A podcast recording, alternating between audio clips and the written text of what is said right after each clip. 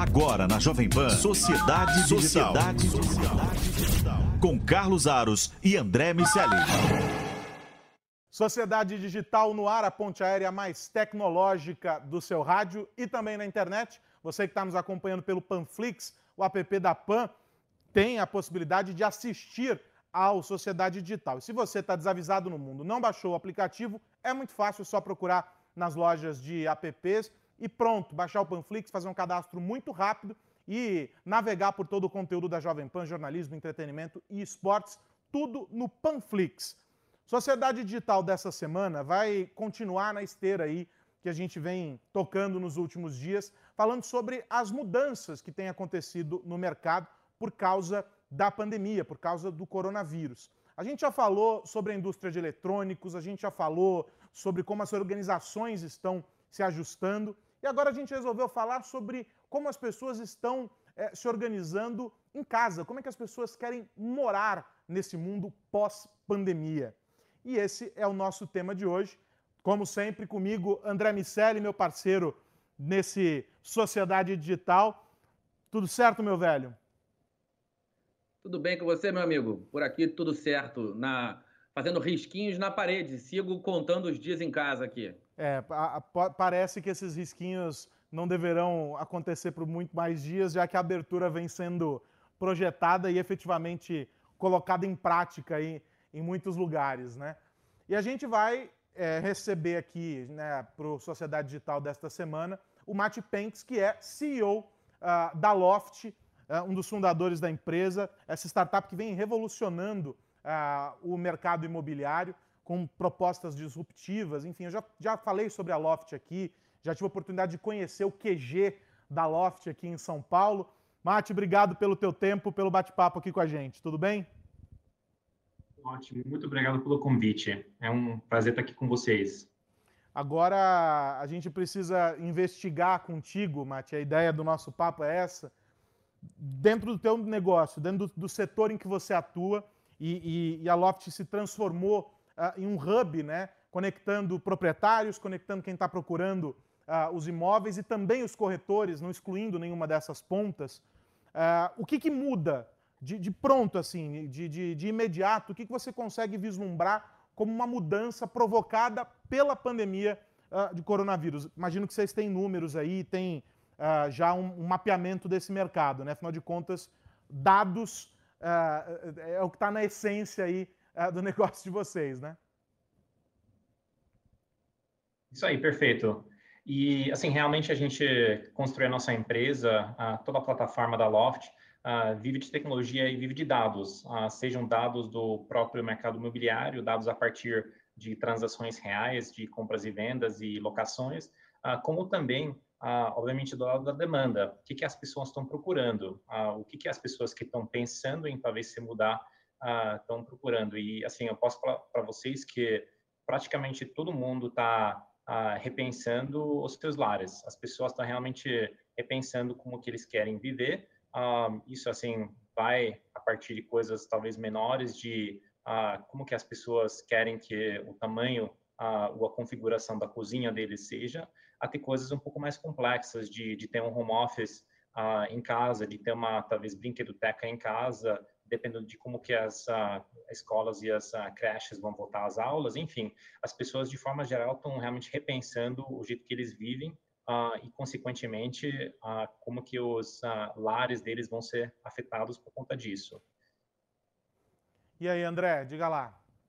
É, a gente viveu um momento no mercado imobiliário de apartamentos menores e áreas comuns maiores. Quando você diz que as pessoas estão repensando a sua forma de viver, é, a gente pode imaginar um futuro com lares maiores e áreas comuns menores? É isso? É, é nesse ponto de, de reflexão que nós estamos quando a gente repensa a nossa forma de morar?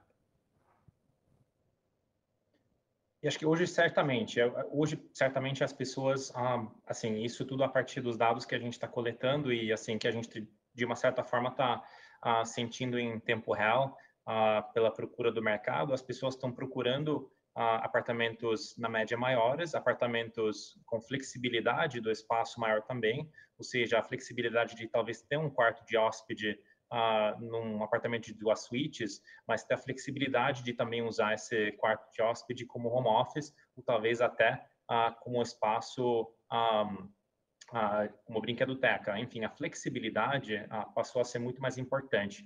E acho que isso se reflete tanto na procura por apartamentos novos, uh, como também na forma que as pessoas estão repensando os lares que eles atualmente moram, por mais que eles não tenham interesse em se mudar. Ou seja, todo o nosso braço de reforma, todo o braço de reforma para terceiros, para pessoas que não estão querendo trocar o apartamento deles, mas querendo simplesmente reformar, o apartamento atual deles, que é um braço que tem crescido exponencialmente ao longo desse último ano para Loft, uh, esse braço realmente teve a maior procura nessas últimas semanas. As pessoas querem flexibilizar uh, o, o, lar deles, então toda a, a procura de reforma está tá, tá voltado para isso. Uh, as cozinhas, que em, muitas, em muitos apartamentos mais antigos são cozinhas fechadas, cozinhas até mais de serviço do que cozinhas sociais, entre aspas, um, as pessoas estão querendo abrir, abrindo para a sala e criando um, uh, um, um, ar ambiente, no final, mais aconchegante e, e mais flexível para, assim, olhando friamente o tempo que a gente hoje passa no nosso apartamento, não só na pandemia, mas muito provavelmente no novo normal que a gente vai estar tá vivendo, a gente vai passar mais tempo no nosso apartamento. Uh, seja porque a gente vai trabalhar de casa, uh, seja porque as empresas vão flexibilizar o, o, jeito que a gente vai poder trabalhar. Um, ou seja, por mais que as empresas talvez não vão adotar um, regras de home office uh, tão livres, as pessoas ainda vão ter uma flexibilidade maior uh, de, enfim, poder escolher como que eles passam as horas do dia entre escritório e casa. Tem um, um aspecto interessante nesse processo que vocês uh, viabilizam, que é a aplicação de muita tecnologia para conseguir atender com efetividade, com, de uma maneira mais acelerada, essa demanda uh, das pessoas. O quanto foi relevante, foi é, é, imprescindível ter essas, esses recursos, essas ferramentas à mão, e eu tive o privilégio de conhecer, como eu disse, a sede de vocês e, e vi alguns desses brinquedos, vocês não quiseram me mostrar todos os segredos, mas alguns desses brinquedos eu, eu pude ver é, o quanto disso tudo foi imprescindível, o quanto isso tudo foi imprescindível para viabilizar em um período em que as dificuldades foram maiores, evidentemente, a, a manutenção das obras, o atendimento é, a, a, esses consumidores. O que, como a tecnologia foi preponderante para vocês nesse período agudo é, da crise?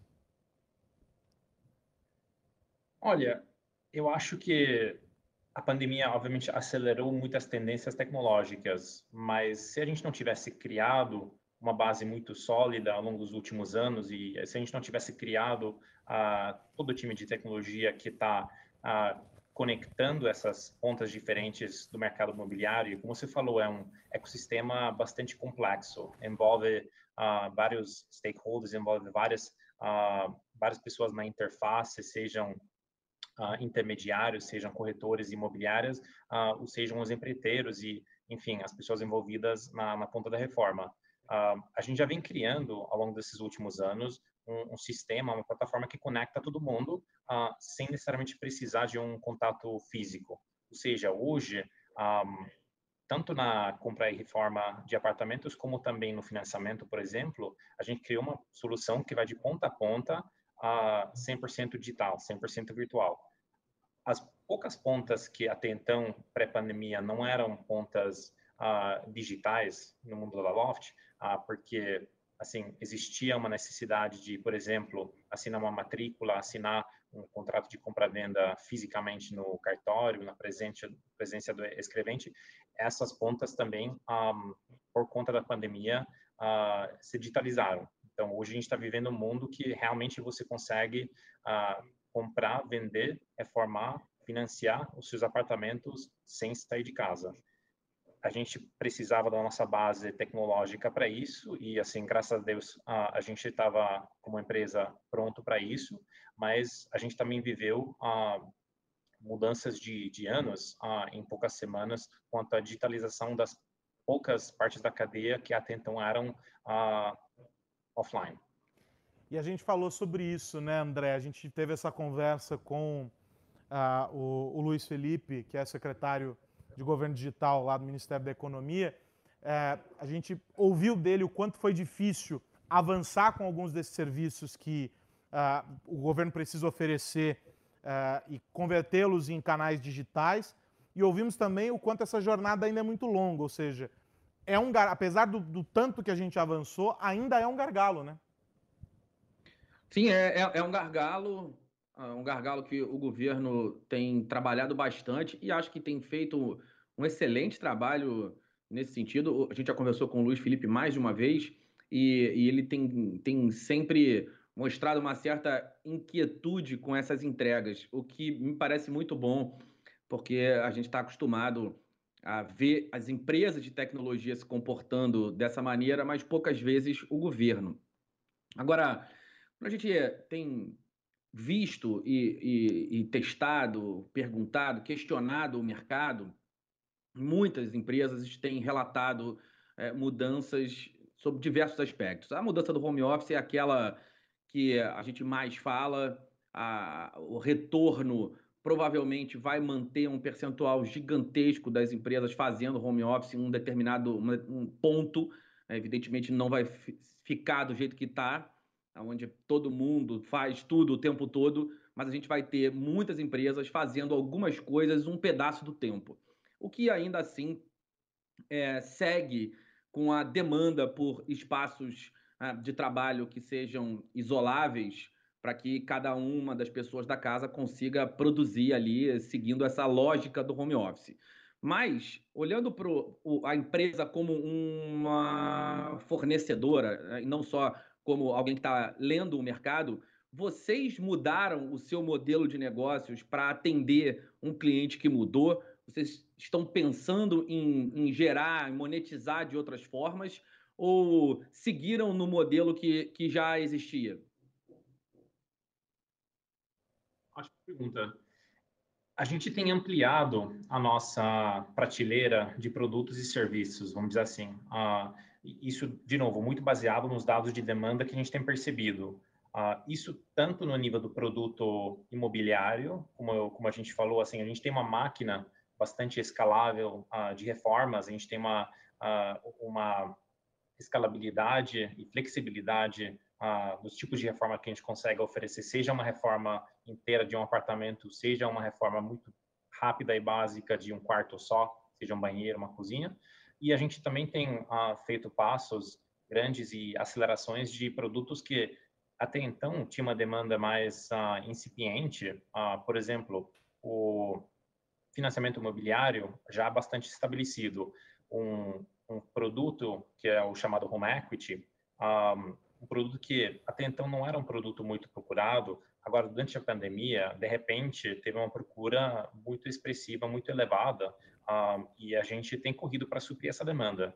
Um, essa é uma modalidade onde, uh, por exemplo, uh, um dono de uma pequena empresa, média empresa, que também tem um apartamento um, sem uma alienação fiduciária, consegue usar esse apartamento como garantia uh, para um empréstimo que talvez durante a pandemia, enquanto ele não tinha receita no, na empresa dele, ele conseguia suprir essa receita com um empréstimo. Ou seja, um produto financeiro que uh, no mundo afora é um produto mais estabelecido e aqui no Brasil até então não existia, de repente tomou uma importância muito maior e a gente conseguiu entrar nesse mercado, a gente virou um dos protagonistas nesse mercado.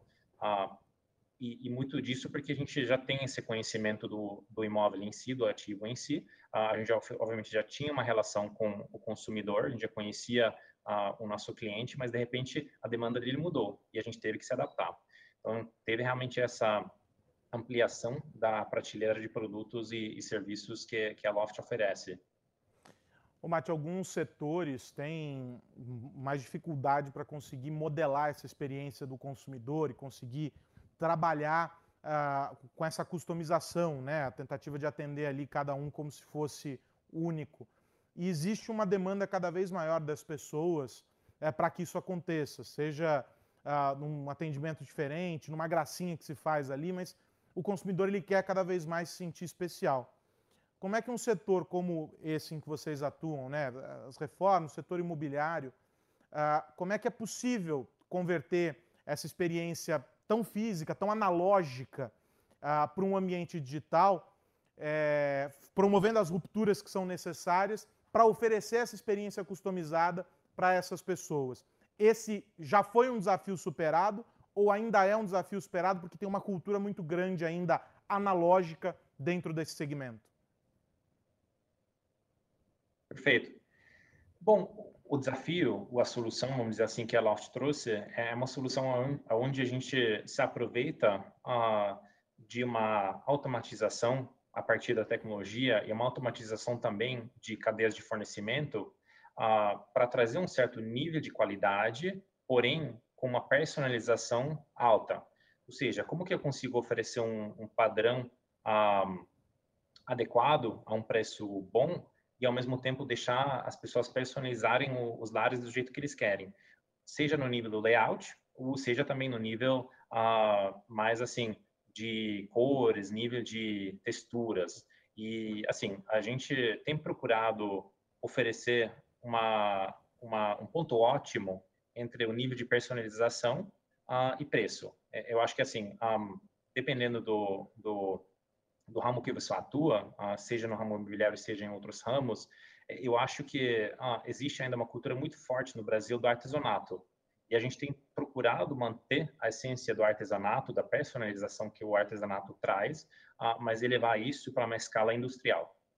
E, enfim, a, gente está no começo desse caminho, mas eu acho que, assim, pela aderência do nosso produto, pela, pela pelos resultados e os relatos que a gente tem recebido dos nossos clientes, a gente tem conseguido, apesar do contato físico que ainda existe no, no processo, na instalação de uma reforma, na instalação da, de uma casa, um, dado que o nosso ciclo é um ciclo relativamente, relativamente curto, você está falando de reformas que às vezes apenas duram dias ou semanas, uh, você consegue ser adaptável. Mas, claro, você tem que ter uma relação uh, próxima e muito profunda com toda a cadeia de fornecimento. Esses produtos não vêm da Loft. A gente, no final das contas, é uma plataforma tecnológica uh, que conecta os clientes na ponta com os melhores fornecedores e os melhores produtos que existem no mercado nacional e, e afora.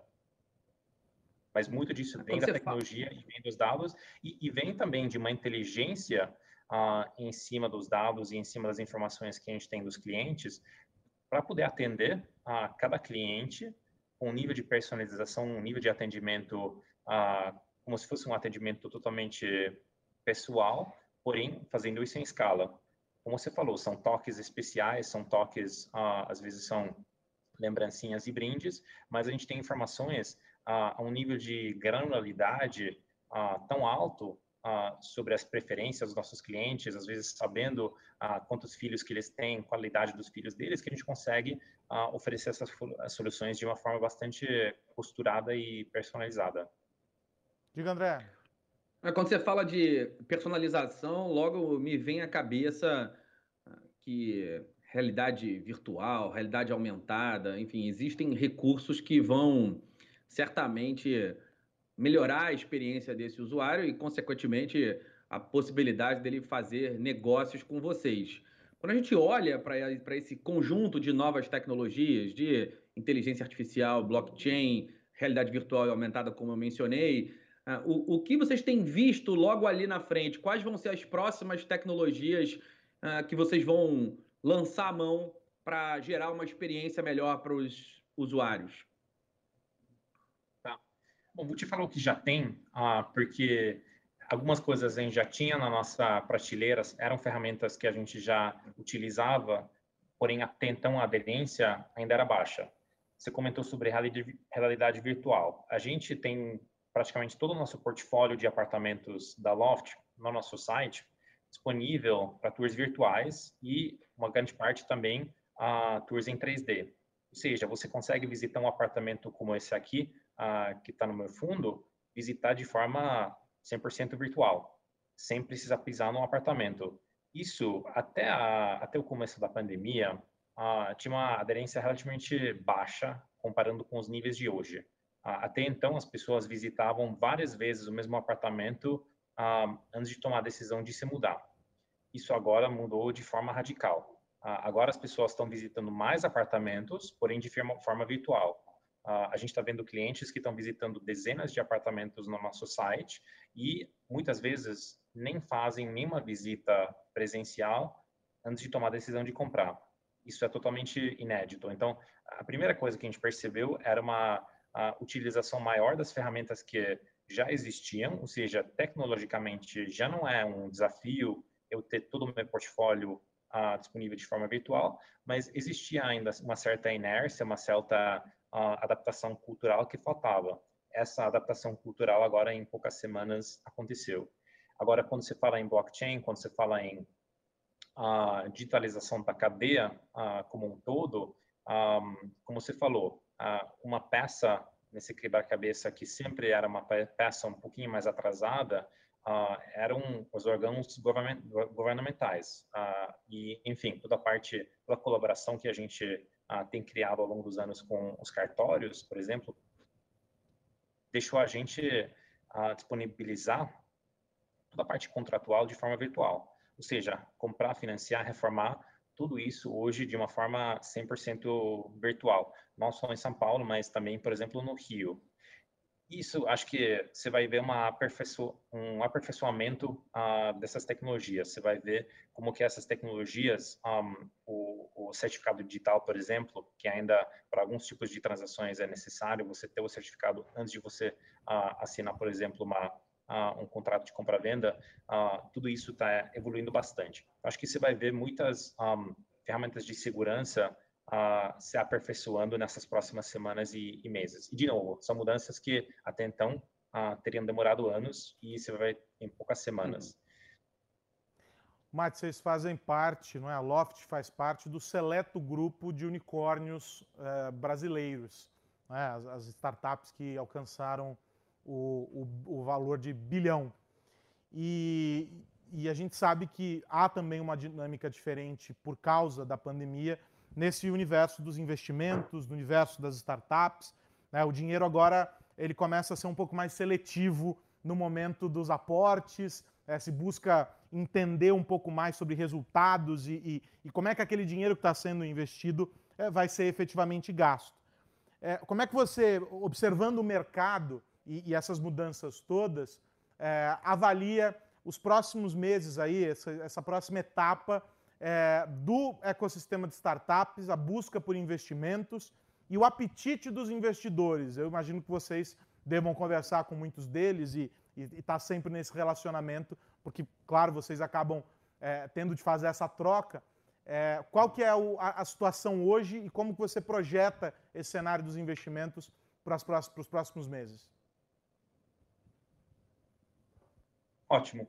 Bom, é muito interessante essa pergunta porque o que se observa, o que a gente está observando, tanto com o chapéu da, da Loft, com a nossa base de investidores, que, enfim, uh, são mais de 20 fundos, ou seja, mais de 20 uh, ah, instituições financeiras e, e, fundos que investiram na, uh, na gente, como também, um, tanto eu como o Flora, meu fundador, cofundador na Loft, a gente co-criou o Canary, que é um fundo de investimento, um dos principais fundos de venture capital no, no Brasil. Então, a gente está observando ah, essas tendências dos dois lados da mesa e é realmente interessante porque um, a gente, no começo da pandemia, começou a perceber uma certa cautela do lado dos investidores uh, em tentar entender como que esse novo normal pós-pandemia seria. E agora você tem uma certa divisão de águas uh, baseado nas percepções que os investidores têm de que, que vão ser as empresas que vão se beneficiar uh, do novo normal, que a gente vai ver que, que, vão ser empresas que talvez não vão se beneficiar. E eu diria que a categoria de empresas de tecnologia, ou seja, praticamente todas as empresas que você, enfim, acabou de citar como unicórnios, praticamente todas essas empresas acabam sendo empresas de tecnologia. Ou seja, por mais que essas empresas talvez uh, sofrem um certo impacto no curto prazo, na queda de demanda, queda de uh, faturamento, pela consequência do lockdown, pela consequência da quarentena, muitas dessas empresas um, têm, na verdade, um potencial de disrupção, um potencial de criação de valor uh, maior, médio e longo prazo, do que eles tinham pré-pandemia, justamente pela adoção maior uh, das tecnologias que eles uh, que eles estão oferecendo e não porque assim de repente a tecnologia em si mudou, mas a adoção dessas tecnologias aumentou exponencialmente. Então acho que assim é um mundo interessante que a gente vive hoje. Tem muitas boas oportunidades de investimento, que muitos investidores que até então talvez eram investidores mais um, uh, investidores mais de tempos uh, de, uh, de mercados bons, agora estão retraindo. E muitos investidores que são investidores com uma convicção maior de longo prazo estão voltando para a mesa até de forma mais agressiva. Então, a gente está vendo, observando transações sendo feitas, investimentos sendo feitos, porém com essa diferenciação no olhar que os investidores têm em como que a pandemia, como que esse novo normal afeta cada uma das empresas. Diga lá, André Miceli. É, é, na, nessa, nesse momento pandemia de retração econômica e os desdobramentos que isso traz para os empregos, é claro que quando a gente olha o mercado de tecnologia, a gente vê uma situação bastante peculiar e diferente do, da maior parte do mercado, mas ainda assim é, a gente encontra alguns setores se, se dando melhor do que outros. É, Para nossos ouvintes empreendedores, empreendedores por vocação ou empreendedores por necessidade, é, conta um pouco dessa trajetória, assim, como foi do, do zero ao bilhão, né? Quais foram os pontos de virada? Um, uma pessoa que está empreendendo nesse momento presta atenção em quê? Olha, eu acho que, de uma certa forma, obviamente a pandemia é uma tragédia e, e qualquer recessão, qualquer uh, momento de crise que a gente passa aqui no país são momentos uh, muito desafiadores. Mas, sinceramente, também saem muitas oportunidades desses momentos. Uh, então, acho que, assim, de uma certa forma, quem está pensando em começar a empreender, hum, assim, as, os tempos de crise acabam sendo momentos melhores, mais fáceis de começar a, a, navegar os mercados, justamente porque muitas, muitos dos investimentos que você teria que fazer para começar a sua empresa, ou, por exemplo, para divulgar a sua empresa, investimentos em marketing, por exemplo, uh, são gastos que agora caíram em custo, porque simplesmente tem uh, uma concorrência menor uh, pelo, enfim, pela mesma mídia. quando você pensa em Facebook, Google, então, para você abrir uma empresa hoje, talvez é um momento mais propício do que era ah, talvez o ano passado, que o país ah, aparentemente estava saindo da última crise econômica. Agora, dito isso, assim, um, a gente também já passou muitos momentos uh, de alegria e muitos momentos uh, muito desafiadores como empresa. E acho que no final das contas, os seus colaboradores, os seus sócios, uh, é o que faz o negócio acontecer. então, assim, o maior conselho que eu daria um, e talvez a indústria, o tipo de negócio até seja secundário. Acho que o que importa muito mais uh, é o grupo, o coletivo de pessoas que você consegue juntar ao, ao redor de você. Uh, seja como pequeno empresário, seja como empreendedor em tecnologia. Uh, então, pensa muito bem nas pessoas que você traz para a mesa e pensa muito bem nas motivações que também essas pessoas têm para se juntar a você. Eu acho que o alinhamento de interesses é talvez o ponto mais uh, mais relevante. Como se cria um grupo de sócios, uh, um grupo de colegas que realmente estão remando juntos, que têm os mesmos objetivos no longo prazo, de criar uma empresa sustentável, uma empresa duradoura e uma empresa de sucesso de longo prazo.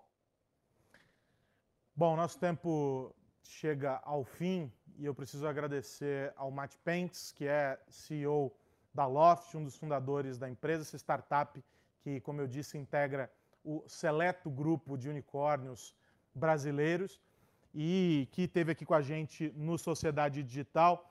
Mate, obrigado pelo bate-papo e acho que a partir de agora, dentro desse cenário em que muita coisa está se transformando, muita coisa vem acontecendo, sem dúvida nenhuma, a capacidade, você descreveu isso no começo da nossa conversa, a capacidade de resposta rápida das empresas para essas mudanças e a, e a atenção à, à, à, mudança de comportamento dos consumidores, é, essas duas coisas serão fundamentais para garantir a sobrevivência, seja uma empresa pequena ou uma empresa gigante, né? Isso aí, exatamente. Muito obrigado pelo convite. Ah, ótimo estar com vocês e obrigado. O André Miceli, a gente precisa terminar esse nosso papo aqui fazendo algo que faz tempo que a gente não faz, que é convidar as pessoas para ouvirem os podcasts ah, do Sociedade Digital, o Digital de Tudo e o Tech News, não é mesmo? É, é verdade, tem muita coisa boa acontecendo por lá. Ah, e eles estão em todos os agregadores de podcast. As nossas conversas aqui vão para lá também.